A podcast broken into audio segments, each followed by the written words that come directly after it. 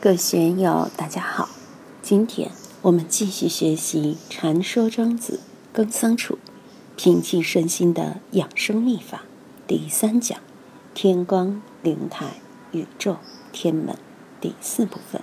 让我们一起来听听冯学成先生的解读：“劝内者行乎无名，劝外者治乎其肺。行乎无名者，为拥有光。”至乎其废者，为古人也。人见其奇，由之岿然。与物穷者，勿入焉；与物且者，其身之不能容，焉能容忍？不能容忍者，无亲；无亲者，近人。兵莫惨于智，莫也为下；寇莫大于阴阳，无所逃于天地之间。非阴阳贼之。心则使之也。这里紧接着前面进一步阐述：劝内者是致力于内修的人，他是在无名上行走。无名就是道，大道无名嘛。我们的所行所为总是有一个动机，这个动机一起就有名了。怎样才能行乎无名？来不知其所来，去不知其所去。并不是不知来去，而是没有那么多的私心，没有那么多的动机。就像前面老子说的：“萧然而来，同然而去，多爽，多舒服啊！”在中国的历史中，有不少隐士、不少修行者，的确是这样过日子的。劝外者，治乎其费；致力于社会经营的人，致力于名闻利养的人，就是劝外者。这类人肯定牵挂酒色财气、功名利禄而劳神耗命，这就叫欺废。行乎无名者，唯庸有光。在道上走的人，不贪名，不贪利，没有什么是非，行为举止很平庸，但是唯庸有光，他的人格光辉自然而然地释放出来了。有这种人格光辉的，不是圣人，也是圣人呀。而那些贪名贪利的，是透不出这种光辉的；利欲熏心的人，透出的肯定是黑光。我们经常说中庸，中庸就是要中又要庸。《易经》乾卦九二的文言也说：“庸言之信，庸行之谨。”我们一定不要怕平庸，平庸好啊，唯庸有光呀。治乎其废者，为古人也。牵挂于功名利禄的人，天天去玩这个，就会耗命，为古人也。如同做生意而逐利的人，沽名钓誉的人，人见其奇，全世界都能看到这种人的身影。只要是热闹的、有名的、有利的场合，都能看到他们的身影。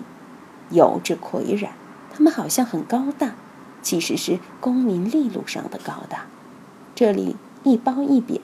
褒行乎无名的，贬治乎其废的，我们要看到这两种人的差别。在与人打交道时，对行于道的，你会感到很清爽，与他交往没有得失是非这种冲突；但至于其肺的，他们心中只有得失是非，与这种人打交道就麻烦。我们可以感觉一下，与道人打交道是不是要舒服一点？与唯利是图的人打交道？是不是要麻烦一点？当然，并不是说欺废的人都不好，商人也有在道上行的。如果能挣钱，又能行乎无名，小隐隐于山，中隐隐于市，大隐隐于朝，这种人也是行菩萨道。就像骊山兄，能挣钱也能行菩萨道，就很不错呀。欲物穷者，勿入焉。欲无穷者，就是《易经》所说的“穷理尽性，以至于命”。我们对内要面对自己的精神世界，对外要面对外部的客观世界。在这两个面对之中，要达到穷理尽性，有物入焉的境界。什么叫物入焉？就是能够和外部世界打成一片，融为一体。我们能不能与环境融为一体？这的确不容易。我们总是有一个分别心。他是他，我是我，是是是，非是非，上是上，下是下，富是富，贱是贱，老有一个分别心，谈不上与天地万物为一体的感觉。只有因昭彻而明心见性的，才能进入这样的境界。如果再结合佛教华严宗的理念来讲，那就更精彩了。庄子这些语言的确用字太省了。立中兄手里的那本《庄子》为什么这么厚？是因为有很多的考证，有朱家的注释，方便我们阅读，方便我们理解。如果没有前人众多注释的积累，我们直接来看庄子原文。这些语言确实难懂，不知道其中说了些什么。有钱人的著书给我们铺底，给后人开辟了理解之路，我们今天才能理解庄子所讲的这些文句中的内涵和意境。语无且者，其身之不能容，焉能容人？语无且者，就是劝外又欺废的那类人。名利场就是是非地，千年的衙门，流水的官。谁能在其中立得稳、留得住？自己在其中尚不能被容，你还能容得下他人吗？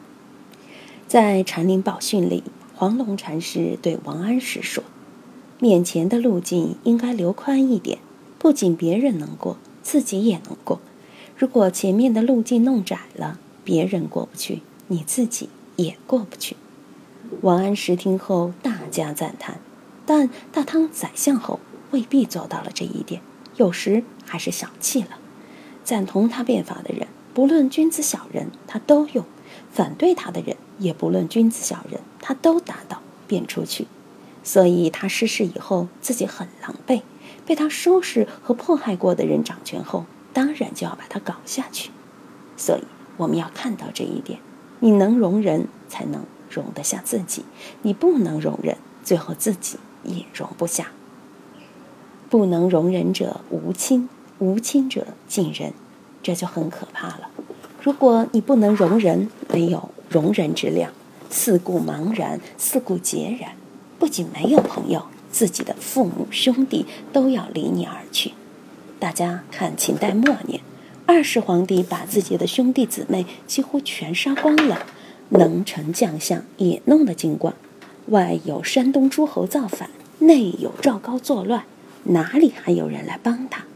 再如崇祯皇帝在位十七年，外有女真人步步进逼，内有李自成、张献忠等长期的叛乱，而崇祯皇帝却自毁长城，杀掉了袁崇焕等一批良将，内阁如走马灯似的变换，首辅也不知被杀了多少，以致李自成攻北京时，他亲自去抄景阳钟，却再也无臣子上朝了。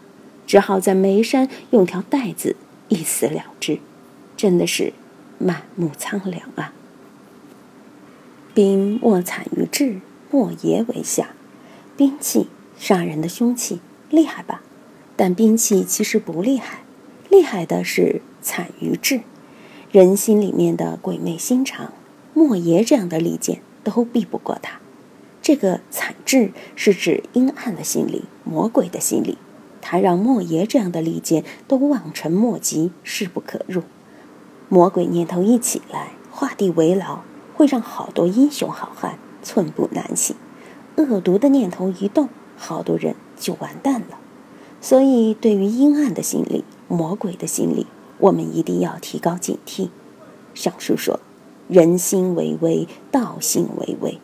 人心是险恶的，社会是阴暗的。”当然，人性也有光明的一面，社会也有光明的、健康的一面。我们要看到这两面：有健康，也有险恶；有光明，也有阴暗。人心有吉祥的一面，也有险恶的一面。我们人与人之间交往，能放心吗？不敢放心。所以，寇莫大于阴阳，无所逃于天地之间。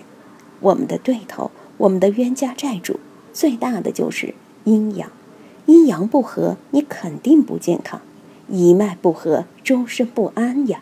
个人的阴阳要平衡，要和谐；社会的阴阳也要平衡，要和谐。如果失去了平衡，失去了和谐，阴阳就成了贼寇。你打得过这样的贼寇吗？你能和他作对吗？不行。阴阳是一个泛指的概念，你要找对头都找不到。阴阳失衡失调，你找西医给你检查，进口仪器用完也找不到病在哪里。现在的中医大夫又不是扁鹊、华佗在世，谁能给你治理阴阳失调的病？阴阳是天地，又是宇宙，我们如何能够逃得掉？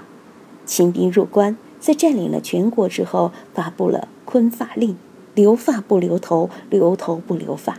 只要是汉族男子想逃，是逃不掉的。那个紧箍咒把所有汉族男人死死的箍住，真的是无所逃于天地之间呀。阴阳和谐平衡，我们就可以在天地之间安身立命，日子也会过得顺畅。所以，我们要随时留意自己的阴阳，身体的阴阳，精神的阴阳，社会环境的阴阳。怎样使我们的阴阳在任何环境都和谐平衡？这就需要生活的艺术，也是我们要留意的高明之处。把这个阴阳调顺了，走到哪里都是好日子。无门禅师说：“春有百花，秋有月，夏有凉风，冬有雪。